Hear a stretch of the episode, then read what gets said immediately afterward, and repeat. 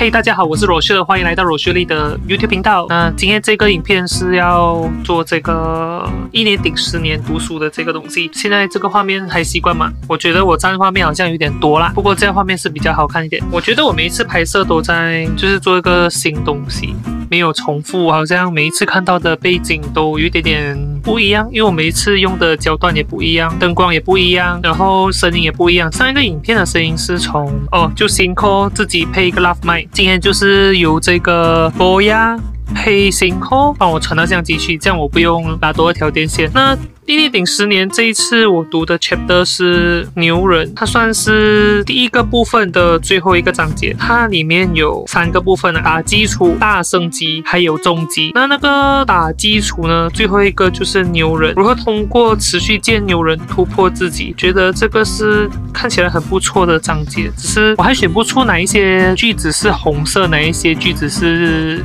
青色，我选不出哪一些东西我赞同跟不赞同，因为我觉得我。需要一个批判性的思维。平常我大多数东西都想办法去接受它。那我现在就再重新翻一翻，我们来找一些红色还有青色的句子出来吧。嗯，怎样好嘞？不懂要找什么句子嘞？因为这个讲的都是作者的经历，他有讲怎样找很多的牛人，他给了五个渠道。那不如这一次我们就突破一下。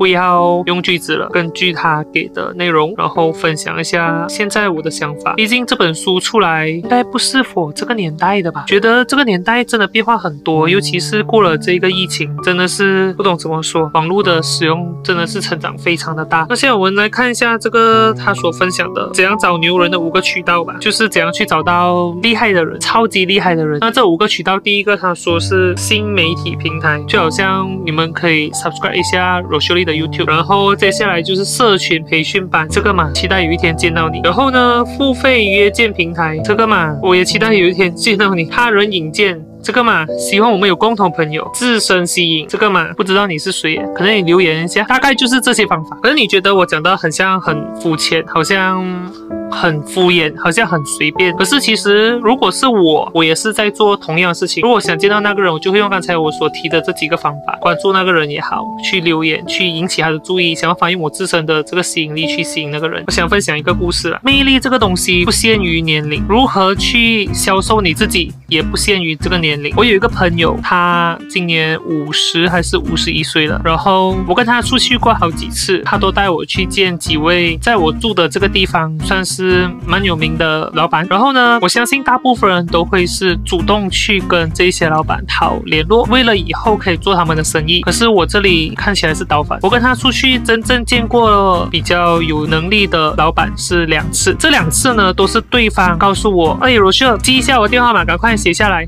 以后。我们可以出来这样子，我就可以把他的号码记下来。不是我跟他逃的，是他逼我把他的电话号码加进我的通讯录里面，然后我再 miss call 他，他就把我的号码存起来。都是在要离开之前，他们都会这样子做。这都是这样子去想办法去制造你自己的吸引力，让对方觉得说他想要留你的联络，他想要把你留下来，他想要以后跟你有联系，以后他有需要的时候你可以帮到他。就看你用什么样的吸引力去吸引他。每个人的那个能力都不同，像我可能是。一个 problem solver，所以有很多问题，很多的想法，我都有办法去帮他们做出来，实现出来，去完成它。再或者可能，可能我每次可以出一些好的点子。再或者我们跟他有同样的兴趣，我们同样的经历，让他觉得说跟你聊天很舒服。就看你有什么样的自身的吸引力去吸引对方，愿意跟你保持联络。这看真的看你了。然后何谓主题是见牛人？这个我看了也是觉得我看不懂是什么东西啦。见牛人准备什么？嗯。这个东西我觉得可以参考一下。接牛人呢，他说读牛人的东西啊，梳理自己，要介绍自己，要好好休息，要收拾自己，带上礼物。嗯，其实礼物这个东西是我最不熟悉的这一块啦，所以这个我没有办法给予任何的评价。可是对于前面讲的几个，就是提前了解对方，我觉得这应该是很容易做得到的。就是网络上可以找到他的资料，或者他写过的书，他写过的文章，或者他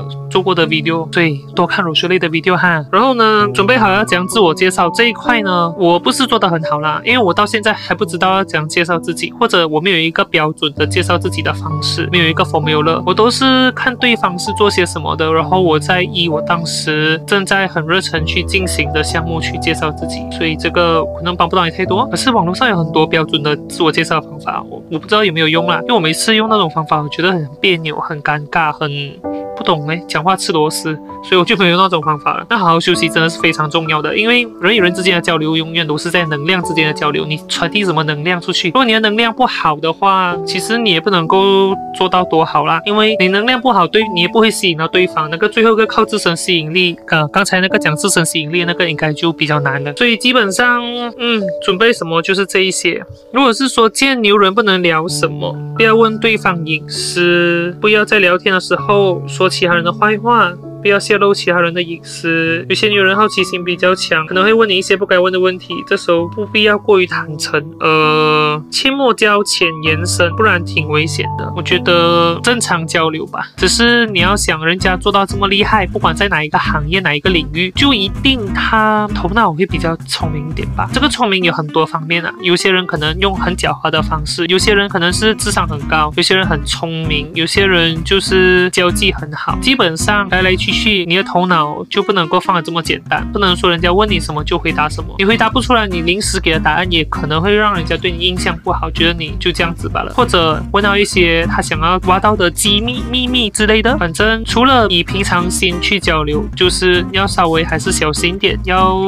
包装过吧，我觉得包装过是最安全的啦。就像如果你讲我的话，我是直接去当一场戏来演。我需要得到什么样的资源，我就要演成什么样的戏，就这么简单。不管见什么样的人，不管花多少个小时跟他相处，就要呈现出我应该要呈现出的那个样子，就是要演到人家喜欢的，就是这么简单吧。所以不可以做什么，倒不如讲可以做什么吧。一定要把你觉得对方会喜欢的那一个样子做给他看。可能你觉得说这样很刻意，好像你看《人性的弱点》这本书，其实他也是在教你怎么演戏啊，教你。怎么样去抓到对方一个人性里面的弱点？先道歉啊，还是说讲好话啊，称赞对方，找一些实际的东西？这些都是人性的弱点里面教的嘛。所以这些也没有骗人，它也是的确是一个方法。然后我看到有书本说人性的弱点那边就好像教你怎样去做交际、做生意，可是没有教你怎样去跟人家真心交流。这个我觉得就另外一个世界的东西了。因为当你今天真的见这些牛人，见这一些有能力的人，我觉得这个世界。就不仅限于人情上面，人情跟利益两个本来就是不同的世界来的。今天你见到这个人，你是希望跟他交情，还是有交利益呢？这就看你的目的和你衡量出什么东西。如果你跟这个人你真的很喜欢他，你只是想跟他当朋友，那就交情吧。可是如果我们说牛人这两个字，你就想要变厉害，你就想要可能从他这边得到一些资源的话，基本上牛人对你来讲真的只是个利益吧，情只是一个包装，怎样跟他套好关系，这个才是我觉得这个社会真。实的面孔吧，我讲出来都觉得有一点过于，很像很利益化，很。物质化人与人之间的关系，可是我觉得的确大部分的关系都是建立在利益上面，而不是在情谊上面。我也是很想要相信这个世界都是有情有义的，可是没有利益的背景，有情有义都只是空口说白话吧，都是一个梦想。我觉得我能分享的就这一些，后面讲的那些东西，包括如何让你自己有价值。什么大忌，不要给人差评，这些注意事项我都觉得真的没有什么内容是我不认同或者我赞同的，因为都是作者分享的经历，所以我才会跟你分享这一些我自己的经历。我也希望说你未来在外面跟人家做社交的时候，是你自己有这个魅力与这个能力去吸引人家，愿意主动邀请你进入他的圈子。我们不要说讨联络，我们讲邀请你去他的圈子，因为你能够踏入另外一个圈子，不管那个圈。只是大还是小，是好还是不好，都是一个学习的机会。